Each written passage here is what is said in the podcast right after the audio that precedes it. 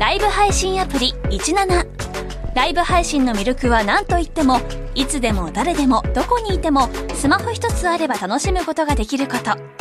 17ではライバーと呼ばれるライブ配信者によるトーク音楽バーチャルやゲームなどの様々なライブ配信や著名人を起用した番組配信を24時間365日お届けしています。さらに現在17では月曜日から金曜日の「オールナイトニッポンゼロをリアルタイムでライブ配信中。パーソナリティやスタジオの様子を映像付きでお楽しみいただけるほか17限定のアフタートークもお届けしています。ぜひアプリをダウンロードしてお楽しみください。ポッドキャストでお聞きの皆さん、日本放送の増山さやかです。辛坊治郎ズームそこまで言うかは24時間ご意見対応型のラジオ番組です。辛坊さんへのニュースに関する質問や今日の放送を聞いての感想、明日の放送で扱ってほしいニュースなど24時間受け付けています。あなたが番組を聞いたタイミングでメールを送って感想やご意見をツイッターでつぶやいてください。お待ちしています。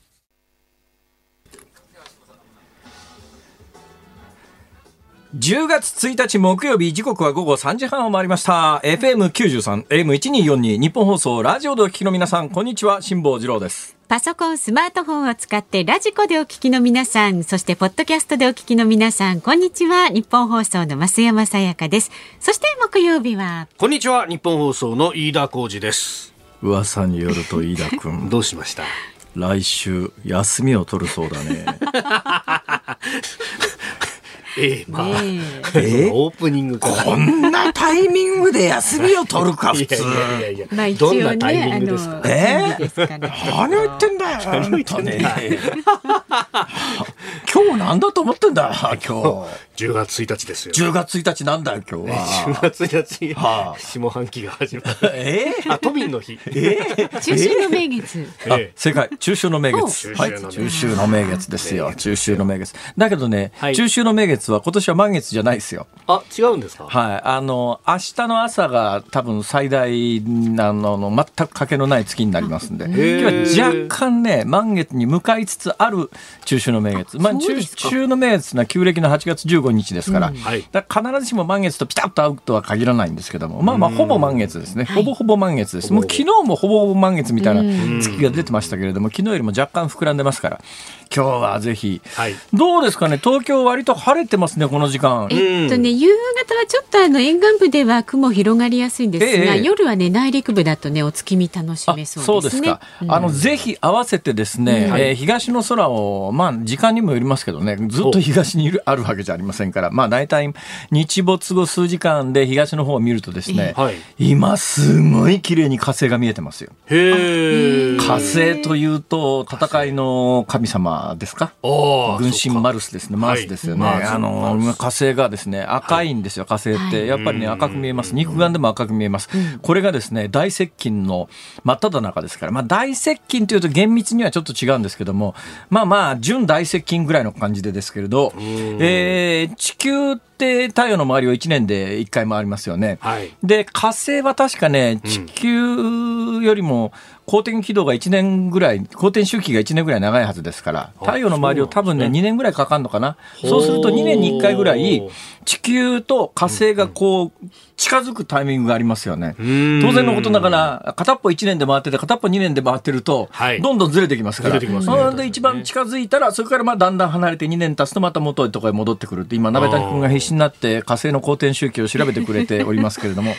もし公転周期が2年と大きくかや乖離していたら教えてください。今何にも実は調べずに喋ってますから。そうなんです。そうなんえ知ってたのは今年の10月6日が、はい。あのその2年に1回ぐらいのあの地球と火星が一番近づく瞬間なんですよ。で10月6日に近づきますから。で近づいてきた時と遠くにいる時とでは全く明るさが違うんです。ははい。えー今あーサブディレクターの鍋田君君がネットで検索をしてですね火星の公転周期つまり太陽の周りを何日かけて、えー回るかというのを調べてくれましたけれども、えー687日で1.8年。おお、えー、1.8年。ほぼ合ってますね。ほぼ合ってますね。だからまあ大体1.2年に1回ぐらいらい地球と太陽がこうくっつくっていうかかなり近づく瞬間があってそれからどんどん離れていくわけですよ。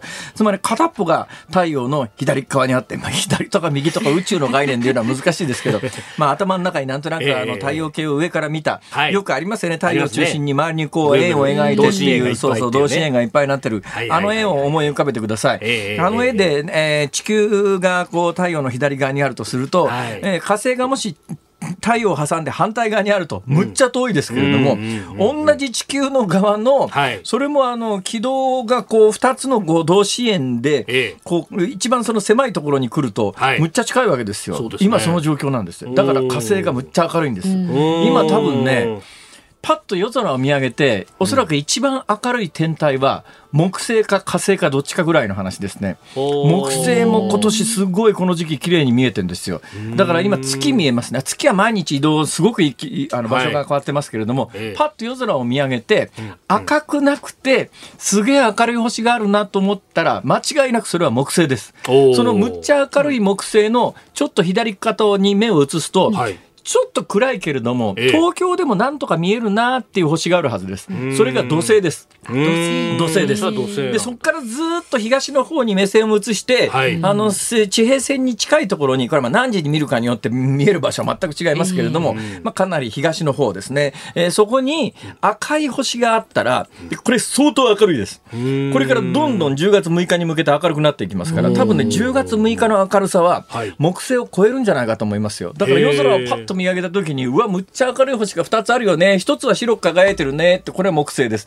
もう1つ赤く輝いてるよねと思ったら火星です。この火星と木星と、それからその木星の近くに、ちょっと暗いけれども見えるよねが土星ですから。惑星がパッと見た時3つ見えます今の時期うんでそれと今日は満月が見えますからだから天体観測をするにはですね、はい。今日はもう絶好ですからあ見てください。や何ですかこの飯田君何の興味もなさそうないやいやい反応は。やいやいや。僕天体は全く分かんないんですけど今言われたことを全部丸暗記して子供に教えたろうと今思ってるんそうでしょ？そう。もうそうしたらお父さんももう鼻高々ですよ。ねお父さんすごい。うちちょうどベランダ東向きなんでちょうどいいわはいこうやってね愛を語って40年 そんなだけどね 愛を語って40年 愛を語って40年ではい。つくづく思いますけれども、大半の若い女性ははい。何の興味もないね 天体には。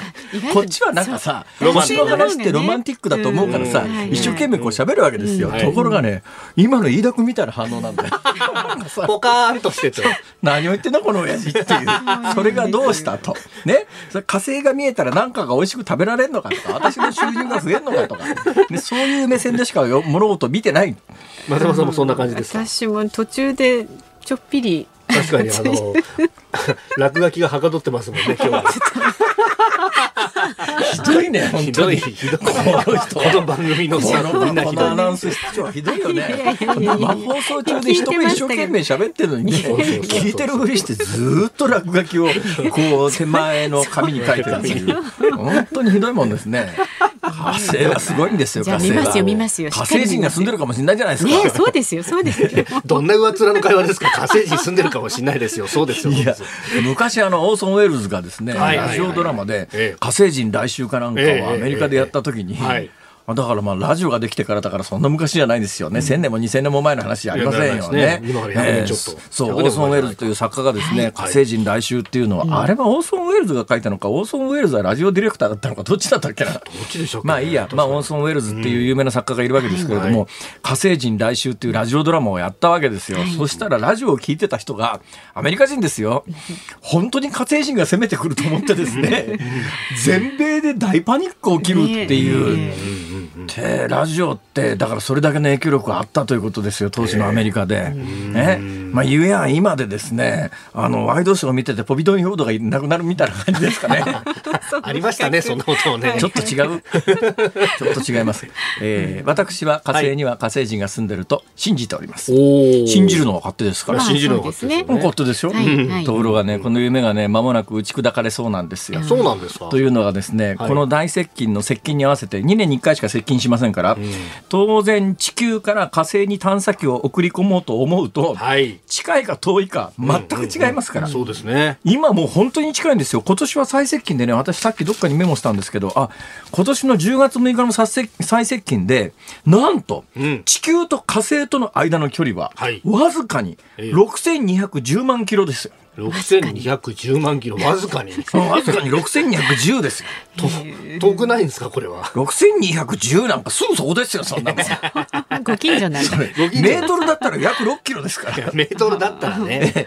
万キロですけども、万キロですメートルじゃなくて、いやこれがどのくらいの距離かというとですね、イメージしやすいのが、地球1回ぐるっと回るとどのくらいか知ってます？へえ地球1回ぐるっと回ると4万キロなんですよ。地球1回ぐるっと回るとわずかに4万キロなんですね。わずかに4万キロで、その4万キロで10倍すると40万キロじゃないですか。40万キロですでね100倍するとう400万キロじゃないですか。400万キロですねはい1000倍すると4000万キロじゃないです4000か。ねね？で、6210万キロということは、はい地球をぐるっと一周回る距離の、うんえー1500倍ぐらいです。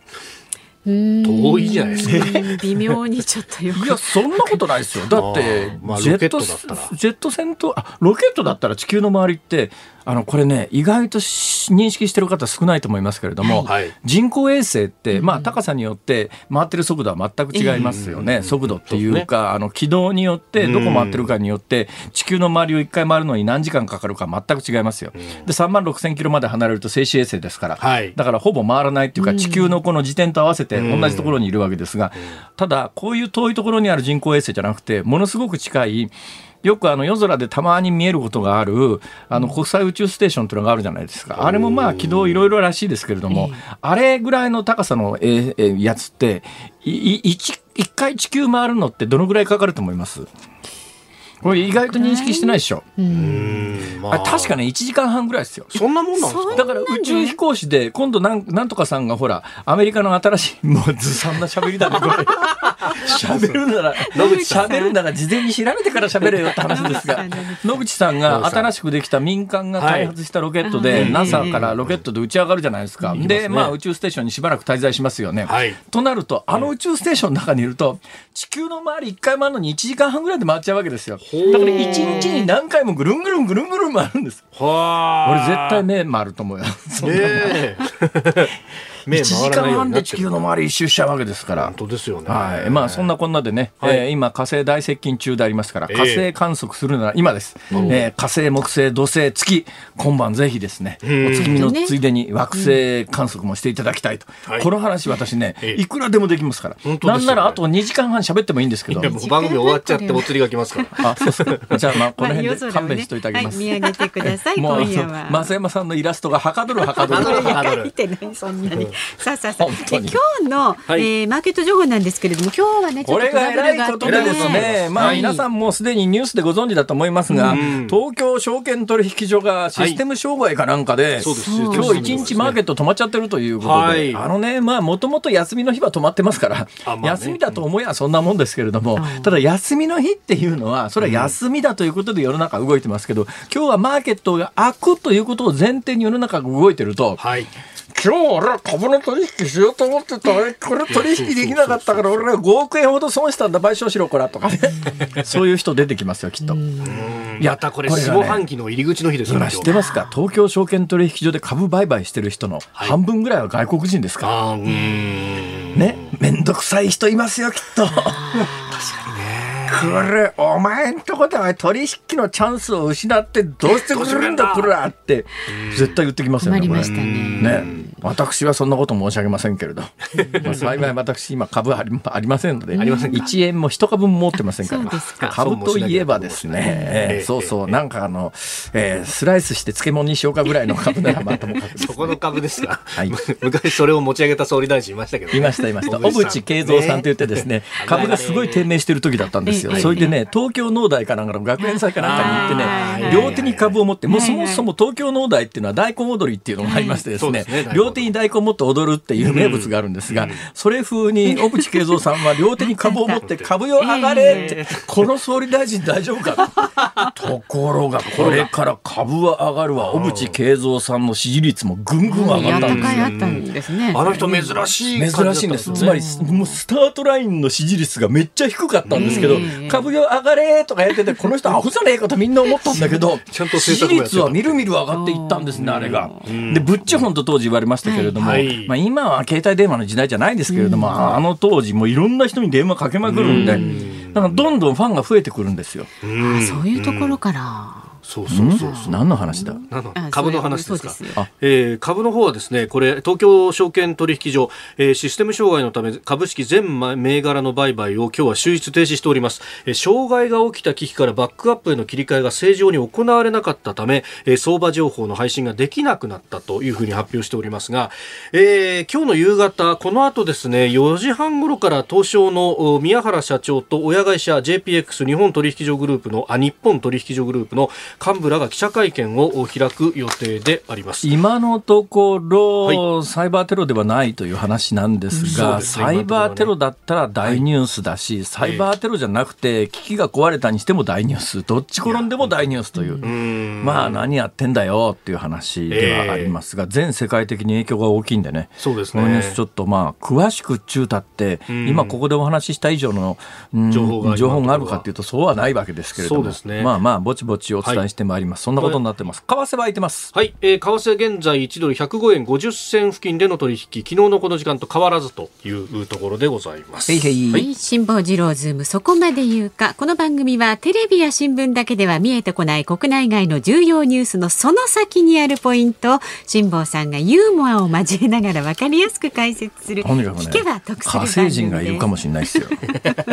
この後3時台のニュース解説コーナーさっき話すごい中途半端に終わってるはずですけども、ええそういうことで各国が今ね、はい。火星がすごい接近してるタイミングで探査機をヨーロッパが打ち上げ中国が打ち上げアメリカも打ち上げてるんですよ。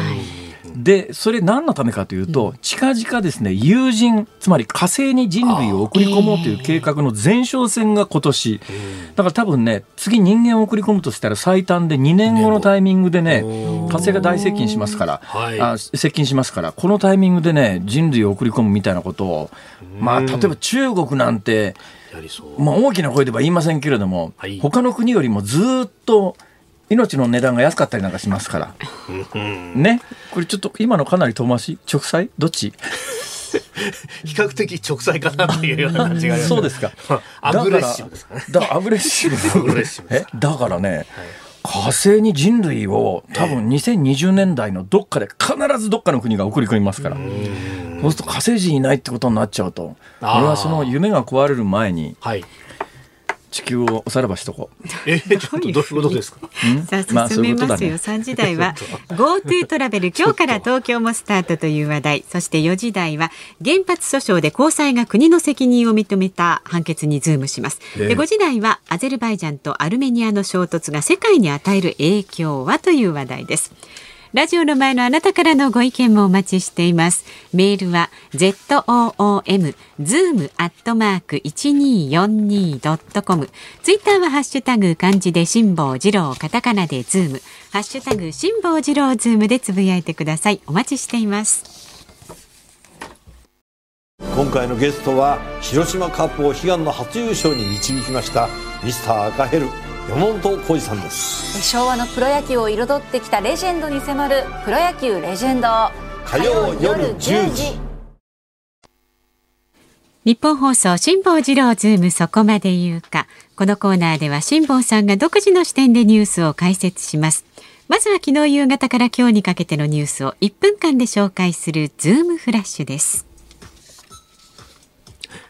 今日から暮らしに関わる税額や料金が変わります。割安な第3のビールやワインタバコが値上げされる一方 NHK の受信料は引き下げられました。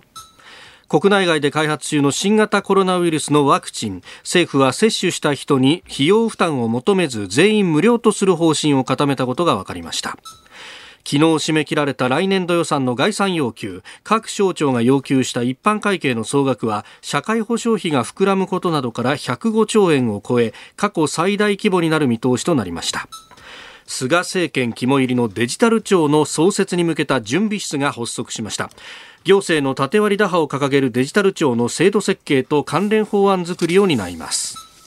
2017年神奈川県座間市のアパートで男女9人の切断遺体が見つかった事件。初公判で白石貴弘被告は起訴内容を認めましたが弁護側は被害者と同意があったとして法定刑の軽い承諾殺人罪にとどまると主張しました。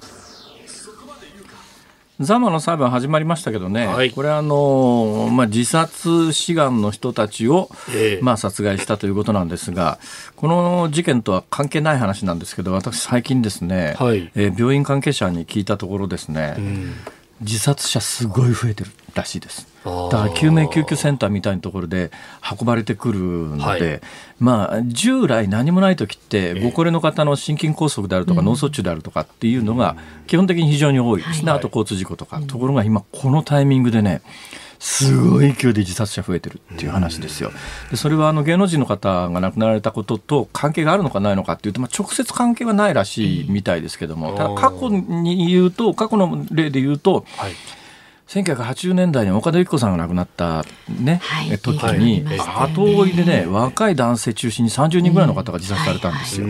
でそういうことがありますしでコロナでやっぱりあのー、職を失うあるいは失いかけるで自宅にこもってる人の中に、はい、どんどんやっぱりちょっと精神状況が悪くなっていって、自殺してしまうという方が明らかに増えてます。ただねこれマスコミとして非常に問題だと思うのは、はいあの8月の自殺は多かったですよとか4月5月の自殺は少なかったですよとかっていうちょっと遅れでちょっと遅れて、月単位の統計みたいなものを発表することありますけど、はい、リアルタイムで実は今日こういう自殺案件がありましたみたいなことはマスコミは一切やらないんですよ。これはもう昔から何十年も昔からのある意味慣例みたいなところがあって、はいえー、自殺で亡くなられた方に関して例えばまあ警察から広報みたいなやつが各メディアに回ってきても、うん、自殺の場合はもうその場でえー、送られてきて昔ならファックスですね。ファ,、ックスそのまんまあもうあのニュースとして扱わないっていう箱にポンと入れて原則自殺は扱わない。うん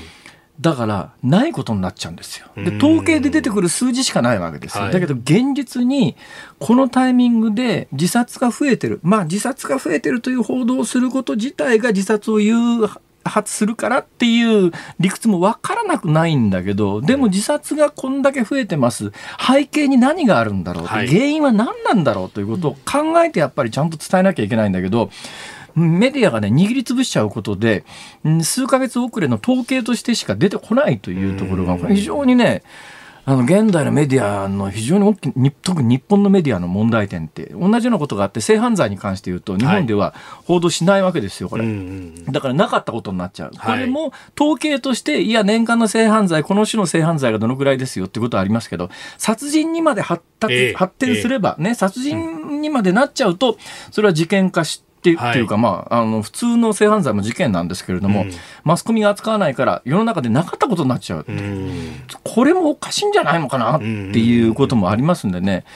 まあ、あのできるだけ私はあの入手した情報に関して皆さんにお伝えすべきだと考えたことは、はい、他のニュースでやらなくてもこの番組ではやっていきたいなと思うんですが、ただそのベースの情報が私のところまでなかなか入ってこないということもありますんでね。ただ皆さんちょっと今、うん、えー、自殺に関して言うと社会的にかなり警戒が必要なレベルになりつつあるということは知っておかれた方がいいかと思います。それでねニュース用語で言うと非常に不満なのがですね、はい、飯田君は今もう当たり前のように読みましたけども。あの新型コロナウイルスのワクチン政府は接種した人に費用負担を求めず全員無料とする方針を固めたことが分かりました。これかなり丁寧な原稿です。つまり接種した人に費用負担を求めずっていう本質がちゃんと書かれてる。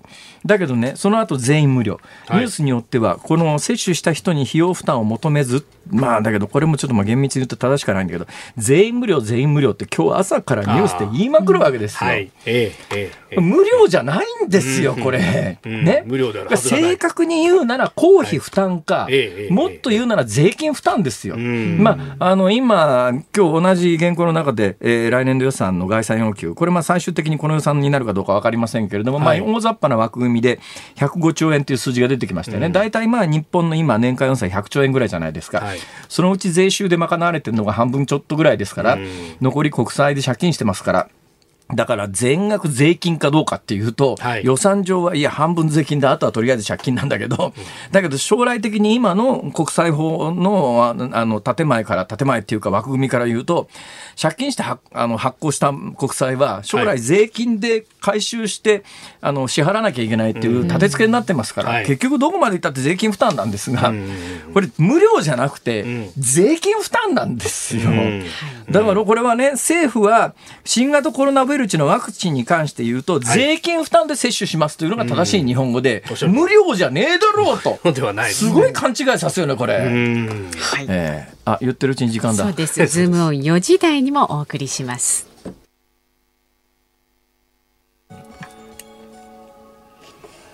時刻は4時になりましたここで日本放送ニュースですニュースデスクの森田浩二さんお願いしますはいお伝えします河野行政改革担当大臣は今日規制改革や行政改革に関する意見を募るいわゆる縦割り110番への投稿内容を精査する大臣直轄の専門チームを設置しました。有益な情報を大臣自身に報告させる狙いで河野大臣は訓示で国民から見て利益が出る改革を着実に進めなければならない。全身全霊で取り組んでほしいと指示しました。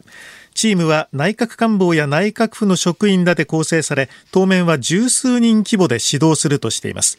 縦割り110番は先月17日に河野大臣が自身のサイト上に設置したものの合わせて4000件を超える投稿が殺到したため受付を停止し内閣府のホームページにあった規制改革ホットラインと統合しています。次に菅総理大臣は今日安倍前総理と国会内で会い総理就任後に行った各国首脳との電話会談の内容を報告しました。で面会後菅総理は総理官邸で記者団に各首脳から安倍前総理の病状を心配されたと述べました。各首脳から心臓は元気かとかいろいろ総理の病状心配される方がありまして、まあ、一連のことを終わりましたのでその内容をご報告してきたと。で一方、安倍前総理も国会内で記者団に対し菅総理から近くベトナムとインドネシアを訪問するという報告があったと明らかにしました。ところで菅総理の就任後初の本格論戦の場となる臨時国会の召集日について自民党幹部は今月26日の方向だという見通しを今日明らかにしました。臨時国会について自民党の森山国会対策委員長はこれまで23日召集という方向で説明していましたが今月中旬でその菅総理の外国訪問がありますのでずれ込んだとみられております。解散時期にも影響してくるということになります。おしまいに例年大勢の初詣客が訪れる千葉県成田市の成田山新勝寺が新型コロナウイルスの感染拡大防止策として来年正月三が日の境内の入場人数を制限する方向で検討していることが分かりました。新勝寺によりますと制限の実施は感染状況や混雑予想をもとに判断し場合によっては大晦日や三が日の次の週末も規制するということです。また人の流れをスムーズにするため一方通行に近い形で境内の参拝客を誘導することにしています。新勝寺や成田市などはすでに三が日を避けた分散参拝を呼びかける方針を決めていまして参道での検温ですとか消毒それから混雑状況をライブ配配信することも検討しているということなんです、ね、まあ、年末にね、新型コロナの感染状況がどうなってるかなんかさっぱり分かりませんからね、そういえば森田さん、あの今、国会開会時期が10月26日にずれ込んだって話ありましたが、はい、となると、えー、所信表明等々やってからのスケジュールを考えると、10月中の少なくとも解散はないって感じですかね。ね。まずないですね。え。ー、え。ー、はい、いうようなことでございます。ニュースデスク森田さんでした。今回のゲストは広島カップを悲願の初優勝に導きましたミスター赤ヘル山本浩二さんです。昭和のプロ野球を彩ってきたレジェンドに迫るプロ野球レジェンド。火曜夜10時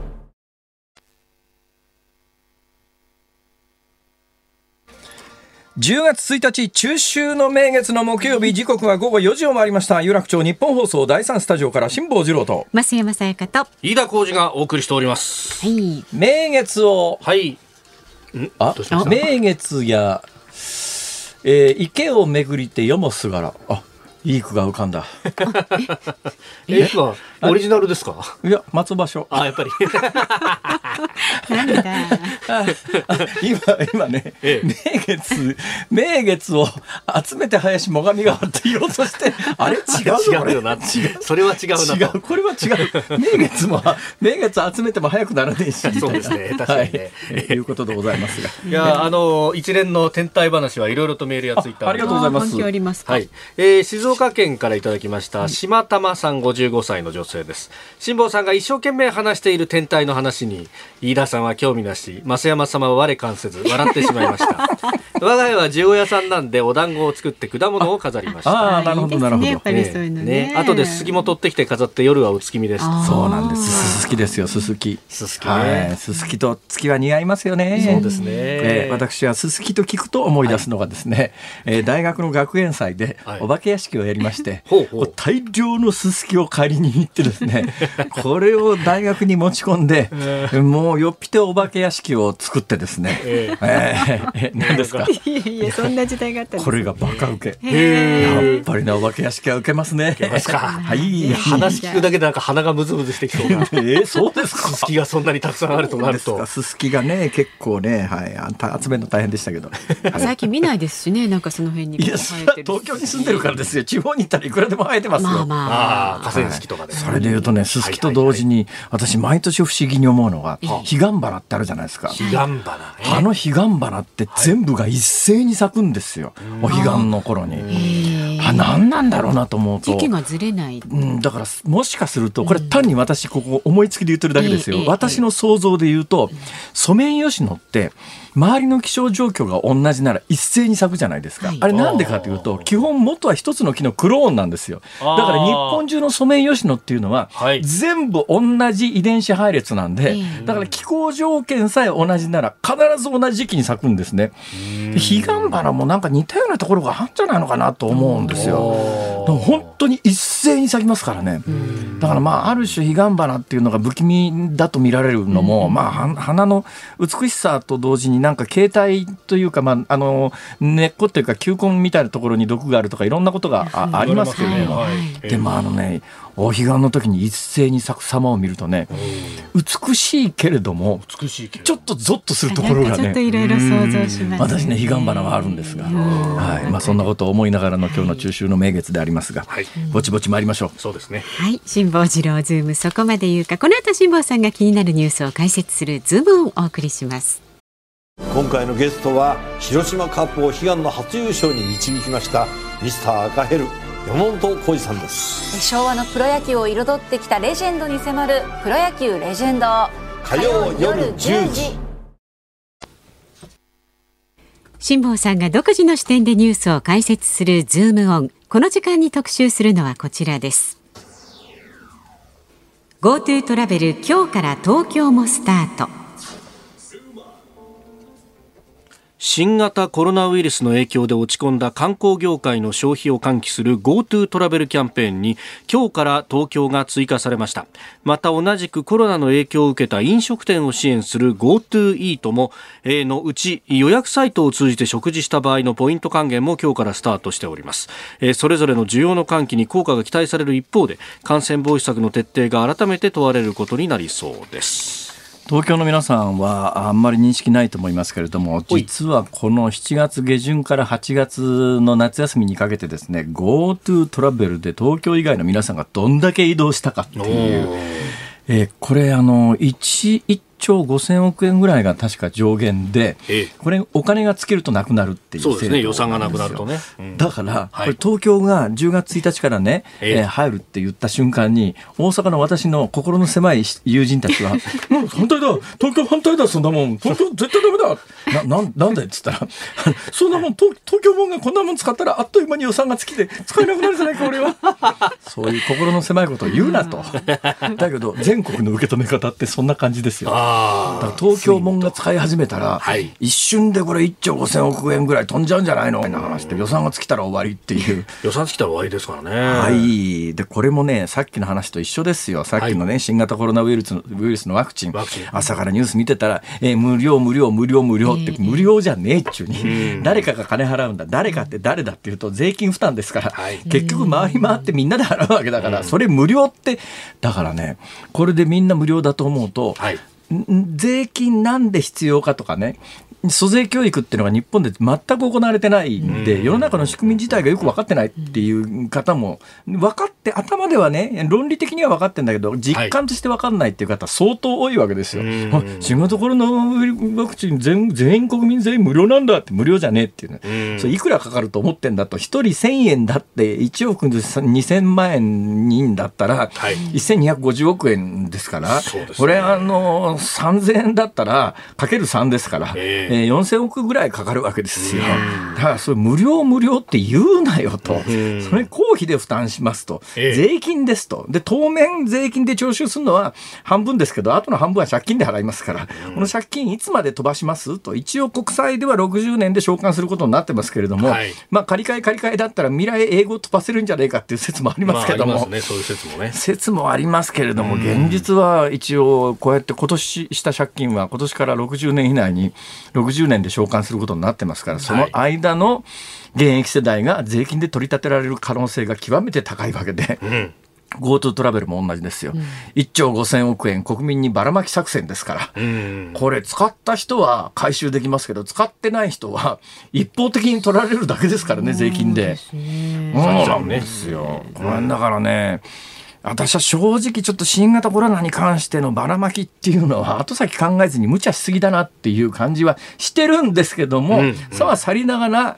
まあ、今日から東京がこれキャンペーンの対象になってますから、はい、時間に余裕があって少なくとも半分は補填してくれるって言ったって半分は自分で払わなきゃいけませんから、うん。うん、半分払う金があって、なおかつ時間的余裕のある人は、まあ、あんまり世の中損得を言いたくないとは言いながら、うん。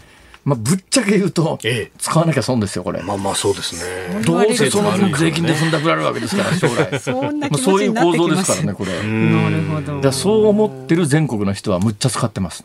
でね、一つね、今回のことで言うと、今までこういうことになると、もうご高齢の方が殺到するわけですよ。ね、年金生活である程度お金もあるし、年金中だって国民年金のだけの皆さん、本当に悲惨な老後ですけれども、厚生年金以上、まあ今、共済共済年金、公務員の年金とあの普通の会社員の年金は一本化されましたんで、まあ一応厚生年金という言い方しておきますけど、あの共済年金を含む厚生年金の受給者の皆さんで、それもフルに40年間掛け金を納めてる皆さんの年金額は、自分たちが納めた年金掛け金からはもう想像もつかないぐらいのリターンが得られるというすごい制度ですですから、平均寿命が伸びてるますからね、だからすぐ死んじゃったら違いますよ。だから個人差ありますけどね、だから65歳からもらい始めて65歳で亡くなっちゃいましたっていう人は大損ですけども、65歳からあのもらい始めて100歳まで行きましたっていうことになるとすごいプラスですから、まあ、だからこういうことは損得で考えるべきではないとは言いながら、さは去りながら損得じゃないですか。いや、まあまあまあ、せめて自分の払った分ぐらいは取り返したいよね。それでいうと、ご高齢の方で、厚生年金、共済年金で暮らしてらっしゃる方って、全世界的に見てもむっちゃ豊かなんですよ、これで、時間もありますから。そういう皆さんに、この GoTo トラベルが集中するかと思ったら、今回そうなってないんです。はい、ご高齢の方は、新型コロナで死ぬのが嫌だから、それはそうですね、誰でもそうですよね。リスクが高いとされてあの若年層がものすごくこれで旅行に行ってます。だから8月なんかにいろんな旅館行ってると、子供連れの親子連れ、子供連れがまあ4人ぐらいのファミリーで車乗ってきてるとかね、そういう皆さんすごく多いんですよ。だからまあ、ある意味将来的にこの金払うのは今の現役世代ですから、だからその、その、その旅行行った子供たちだったりするわけで、まあ、金の回り方で言うと、ご高齢の方だけが行くような、えー、キャンペーンよりは若年層が今のところ行ってるので、はい、まあまあ、あのー、社会制度のあり方としてそんなに悪くないかなと思いますから、とにかくあの、はい余裕のある人は行かなきゃ損です。行っても行かなくても半額分は、うん、あの、回り回って税金で徴収されますから。そういう構図ですから。それ、増山さん、そうなると焦るでしょ。なんかね、焦りますね。で、冒頭お話ししたように、飯田君ですよ。何ですか？飯田君来週夏休み取るらしいですこんなタイミングで何が夏休みだと思ったら 東京が GoTo トラベルのキャンペーンの中に含まれた瞬間に休み取っていなくなる絶対ね絶対 GoTo で行きますよこの人は損しない男ですからね。別にね。そう、そこが分かってて取ったわけで、たまたまここに来たっていうだけであって、たまたまですよ。そ本当んなことないにたまたまと思います。10や月1びっくりした日からこれね、GoTo が東京対象ってのはもうかなり前から読んでたはずですよ。そんなことないそんなことないですよねほいで研ぎ澄ましてこのタイミングにいいやいやいや、夏休みをそんなことない取るという。。そんなことない何ですか？え、何ですか？行かないんですかどこにも？え？子供の喧嘩か。ちょっと。まあ、あの、そこら辺は、あの、妻との相談、子供との相談というのもありますからね。でもう一つ分かんないのがですね、はいはい今日から始まった GoTo イートなんですけど、GoTo イート。この GoTo イートってどうやったらいいの？私もよくわからで、ない。ちょっと教えてほしいんですけど、それ詳しい人をお呼びしました。はい、えーこの番組のサブディレクターの鍋谷浩二君。講師。あ、な、な、直樹だっけ？君になっちゃう。何でもそれこじくんに僕の下の名前です、ね。そうですか。えー、鍋谷直樹、えーサブディレクターが、この人がね、カードとかこういう制度にやたら詳しいんですよ。ね一日の大半をそういうことの研究に当ててる人なんです。こちらも損をしない男ですね。まあその時間の時給を考えると損してると思うんです今喋ってるのが鍋谷直樹さんです。はい。じゃあ教えてください。GoTo イートってどうやったら予約できるの？予約ですか？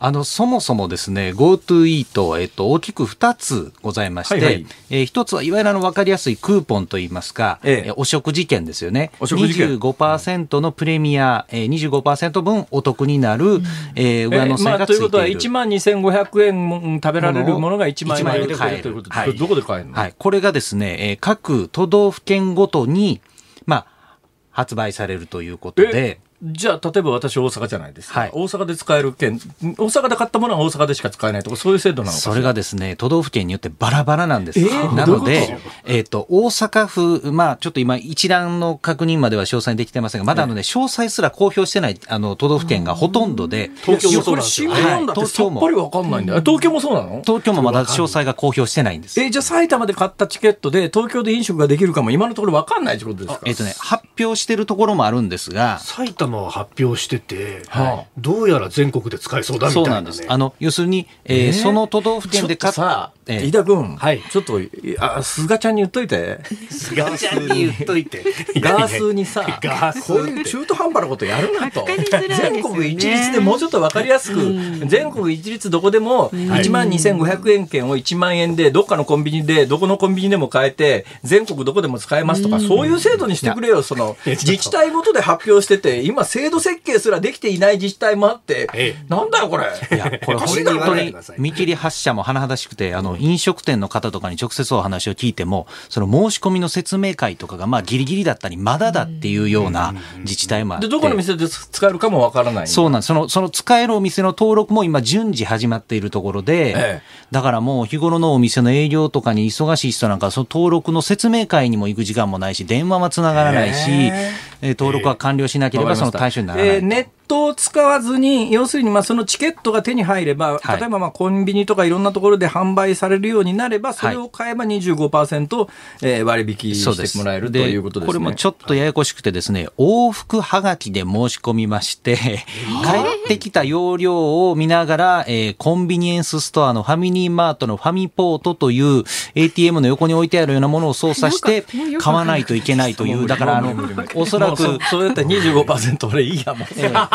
まあ多分密を避けるためだと思うんですが、これまでみたいに役所に行って買えるとか、基本的にはそういうシステムになっていないじゃという。あもう一つのやり方の、はい。よくあの新聞に今日出てるんですけど、はい。なんかオンライン予約した飲食店ではい。次回から使えるポイント付与っていうのがあるじゃないですか。はい。はい。これ何？え、これはですね、えーちょっと私早速今日お昼にい使ってみようとしたんですが、はあ。私ですらややこしくてもう途中でやめたとなったんですけれども、なんだそれ。えーまあ、よく言われているそのお飲食店が載っってるあの、まあ、グルメサイトね。グルメサイトの、具体的に言うとどんなとこですか？えーまあ、具体的に言うと、まあ、グルナビとか、はいはい。ホットペッパー、はあはあ。えーそれから食べログ、はいはい。あと一休 .com レストランとか、えーまあ、そういったところが、あとホットペッパーとかですね。あいろいろあるわけですね。むちゃくちゃあります。これ以外にもたくさんあるんですが。どうすんの？私もね、そういうところを通じてホテルの予約とかしたことあるけれども、はい。あれ会員登録とかいるわけ？えー会員登録いりますね。で、会員登録しなければやっぱポイントがたまらないので、あであ、基本個人情報を入力して会員登録をして、しますと。そでこを通じてレストラン予約するんだ。はい。でないとポイントがつかないと。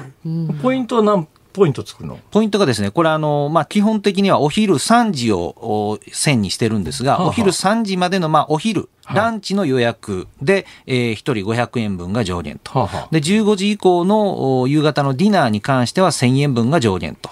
で、これまあ、あの、幹事となって予約した場合は、上限10人までその幹事にポイントがつくうようにもなっておりまして、例えば、じゃあ例えば私はい。が増山さんたちと5人で宴会しようというんで、はい。どっかのサイトを通じて5人分予約しましたとなると、はい。はい。私に最大5000ポイント還元されるそうです。5000円分5000ポイントがつくと。5000ポイント還元されたやつは次の予約の時に5000円分として使えるというそうです、そうです。ただ、これがちょっと私、実際使ってみてよくわからなかったのがですね、はい。この5000円分のポイントというのが GoTo イートポイントというポイントがつくんですが、ほうほう。それぞれのグルメサイトでは、例えば T ポイントとか、はいはい。楽天ポイントとか、まあ、そのグルメサイトのオリジナルのポイントもあるんですが、ええ。これもまたあの、そのグルメサイトによって上、上積み済みのプラスオンのポイントがまたほそれぞれでつくんですよね。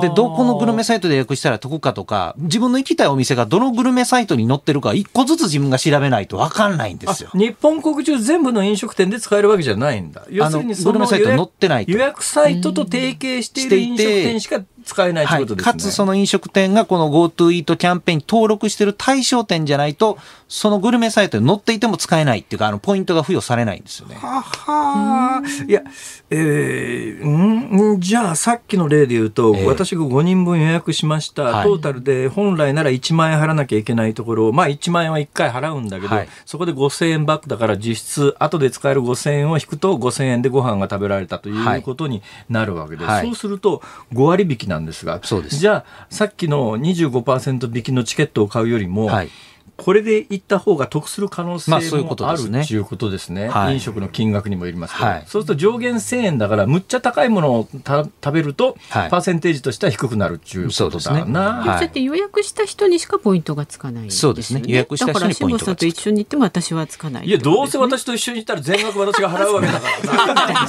それだったらいいんだけどそっちにポイント疲れてたまったもんじゃないじゃないですか。冗談じゃないよ、本当に。それならいいですけど。それならいいですけど。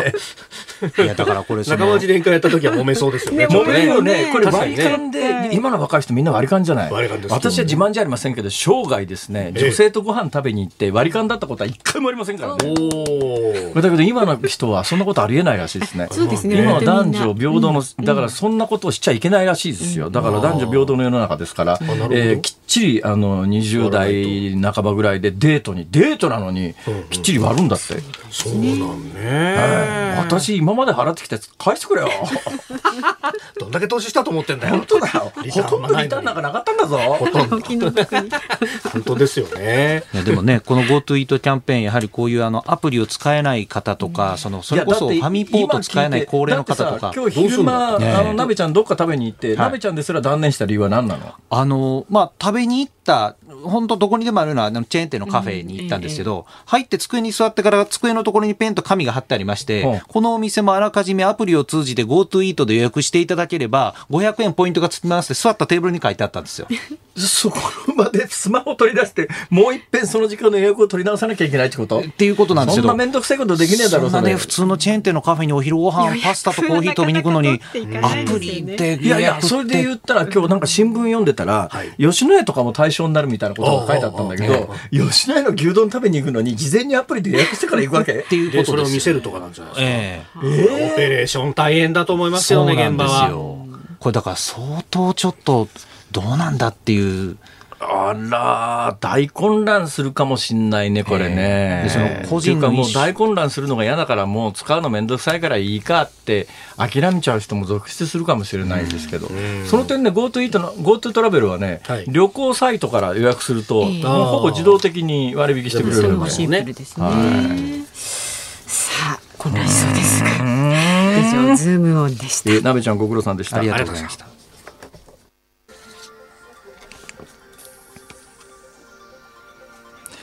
10月1日木曜日、時刻は午後5時を回りました。こんにちは、辛坊治郎です。こんにちは、日本放送の増山さやかです。こんにちは日本放送の飯田浩二です辛坊治郎ズームそこまで言うか、ここは恒例のね、エンディングリクエストの時間です。今週ですね、月曜日のテイラー・スウィフトさんから始まってですね、まあ過去10年間ぐらいまでで、でそれ以上遡らないでですね、ええ比較的最近流行った洋楽という縛りをかけて今週1週間お届けしようと思ったら、はい昨日松田聖子さんのあのーん新しい聖子松田2020っていうアルバムが発売されるという話がありまして、はい。あそれはもう松田聖子さんしかないだろうと思って松田聖子さんが英語で歌う曲を昨日はお届けしたんですが、まあ、今日はですねもともとの趣旨に復帰して、はい。あのこれ大好きな曲なんですよ。エド・シーランのね「Shape of You」これ知ってますか、えー Shape of You 知ってあなたの形ですよ。ね、これがね、ずーっとね、 Shape of You がね、ラブラブって言い続けるんですね。あなたの形が好きって言い続けるんです。なんでこれにしたかというとですね、今週ほれ、はい。これ。ヨガ始めたじゃないですか。ヨガね。ヨガ。なんかちょっとい。やらしい顔になってますよ。あのですね、顔も心なしか赤くなっていやますそうじゃなくてやっぱりインストラクターの先生ってええもう一日何時間もやるわけじゃないですか。そうですね。見事な Shape of You よ。おーでも綺麗ですよね。 Shape of You がラブだと思って、Shape of You でラブ、 Shape of You でラブ、あーエド・シーランと。こういうことですね。あなるほど。なるほど結びつきましたね。まあ大ヒット曲ですね、これね。はいじゃあ、はいこれをお願いします。ということで、ラジオの前のあなたのご意見ね、24時間体制でこの番組お待ちしておりますので。24時間体制で メールを受け付けるようなことは飯田君僕は言ってないよ。僕は言ってない総理どうよ思う？いやちょっと待って総理どう思うってこの聞き方ないわな。友達かってガガスガスこれなんか業界では総理のことはガースと言われてるらしいよね。ガスらしいですね巣がひっくり返してガースらしいよ。いつからガースっていうの？官房長官時代は多分官房長官時代から、まあ、ネット上のスラングではあったと思いますけどそうなんだ。なんかね菅さんのことをガースっていうらしいよ。ガス、大。まあそうですあね飯田ひっくり返して大大ですね。大大なんかダメみたいな。雑なくだらない話題になってますんで、そうですね。ご意見24時間確かに雑だお待ちしております。メールは z o o m zoom アットマーク一二四二ドットコム。ツイッターハッシュタグ漢字で辛坊治郎カタカナでズーム。ハッシュタグ辛坊治郎ズームであなたからのご意見をお待ちしています。辛坊さんが独自の視点でニュースを解説するズームオン。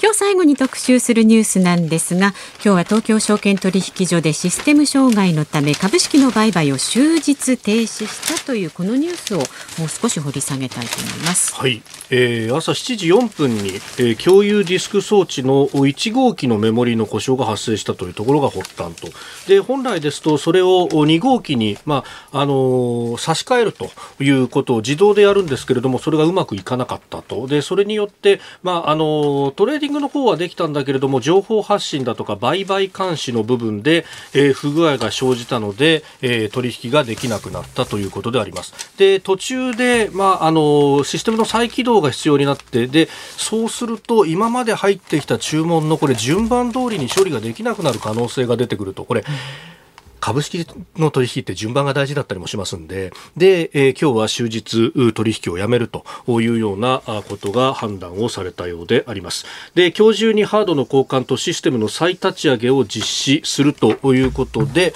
えー東京証券取引所は明日の売買の実施について準備ができ次第ご連絡をいたしますというふうに各社に向けてえー、アナウンスをしております。今日のですね夜7時半頃をめどにと目途になんとかあお知らせをしたいということなんですが、えー、まだ詳細については出てきていないというところ。原因についても、まあ、あのメモリー等々が原因だろうということは分かっているんですが詳細については機器を富士通に持ち込んで、えー、詳しく調査をしてみなければ分からないということになっているようであります。東京証券取引所といえば、はい。えー、ニューヨーク、ロンドン、えー、今ニューヨーク、ロンドンか。香港、香港の地位はだいぶ低下してるんだね。そうですね。確か、いっぺん香港とに抜かれたことがあったけど、抜き返したんだね、確かね。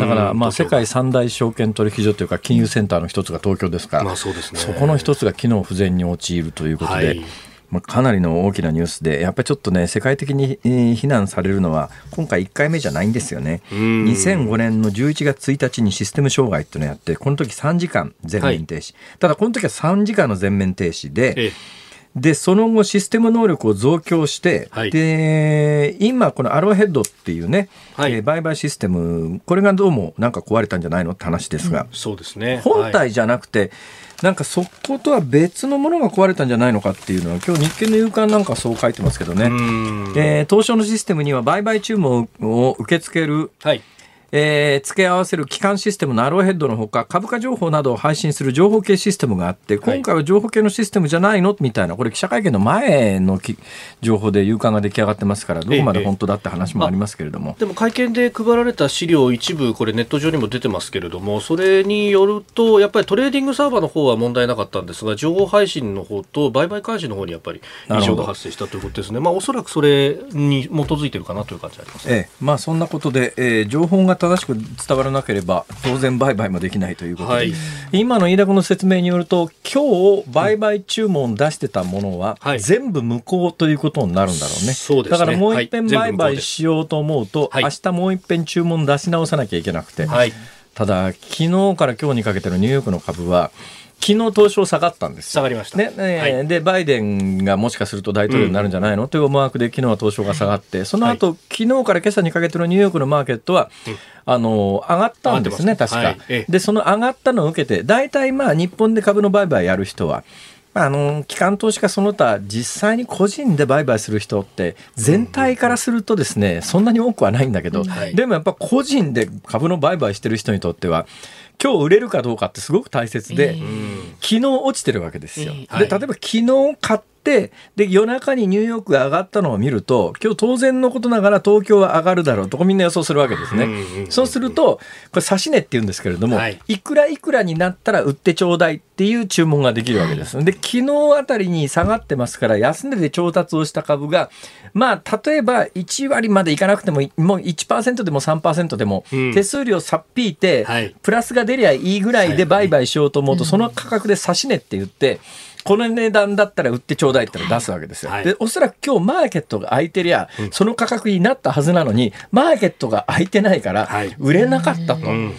で、今晩のニューヨークの株価によっては、明日の株がどうなるかなんか分かりませんから、はい、ね、ね、結果論なんですけど、本当はその人が本当に儲かったかどうかなんか分かんないけれども、マーケット参加者ってやっぱり心情的に、はいざけんなよ、ほら。今日マーケット空いてるわ、これ儲かったんだ、何百万も損しちゃったらどうしてくれんだっていう人も出るし、機関投資家はもっと大きく、大きなお金をこう、えー、恒常的に、恒常的にっていうのは、まあ、いつもやってるという意味の恒常的ですが、大きなお金をこう毎日毎日回すことによって、えー、いろんな年金の運用とかなんとかしてるわけですけれども、えー、マーケット閉まっちゃうの？みたいな話になると、段取り狂っちゃうということもありますから、まあ明日あたりになって全容が見えてくると、さらに大きなニュースになる可能性があると。えー、いうふうに予告しておきます。残念ですが。はい、以上、ズームオンでした。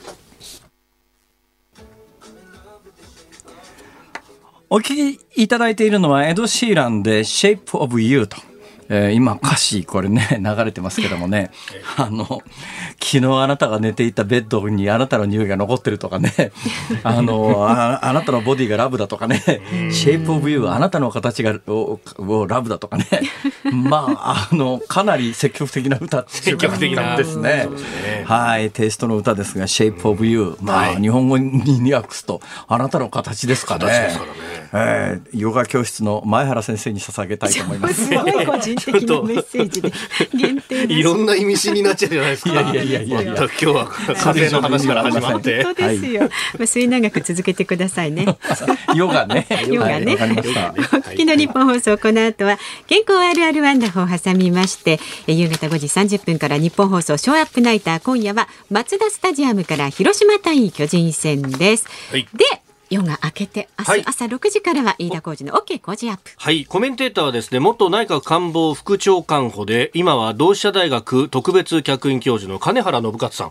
まあ、この方は、あの、安倍外交のですね、もう切り回し役というか。え、そうなんのですよ。京都からいらっしゃるの？同志社だから。えーとね、今多分東京にあこちらにお住まいなんだえー結構ね、大学リモートだっていうふうにおっしゃってました。ああ、そういうことか。はい。まあ、菅外交についてという話と、それから今日の東証のトラブルについてもですね、えー明治大学准教授で経済学者、飯田康之さんにも生で電話をつないで伺ってまいります。ぜひお聞きください。はい。で、その後8時から春風亭一之輔さん、あなたとハッピーも聞いてくださいね。これは松山さんがお出になるやつはい、ですね。そうです。はいはい。で、何より来週はほら、この飯田さんがいないので、お休みいただきます。考えましたよ。せっかくの機会ですから、もう飯田君の大学の後輩でですねえ、日本放送え新人横浜。国立大学？そうなんです珍しいね珍しいんですけどね、これがね。横浜国立大学といえば飯田浩二か黒木薫かって感じですよね。新人アナウンサーのね、内田祐樹アナウンサーなが、内田だ、た、濁らない。あこんにちは。よろしくお願いします。ナウンサーが登場しますので今。スタジオの外でえースタジオの外で挨拶をされてますから。なんあのほら船舶の設計ですから船舶の船舶の設計や船舶理科系のの事故なんだそう理科系なんですよちょっと私のあの船舶事故について語ってもらおう。そうしましょうはいえそうしましょう。辛坊治郎ズームそこまで言うか。ここまでのお相手は辛坊治郎と。増山さやかと飯田浩二でした。飯田君は来週ゴートゥーらしいっすよ。いやいやいやいや。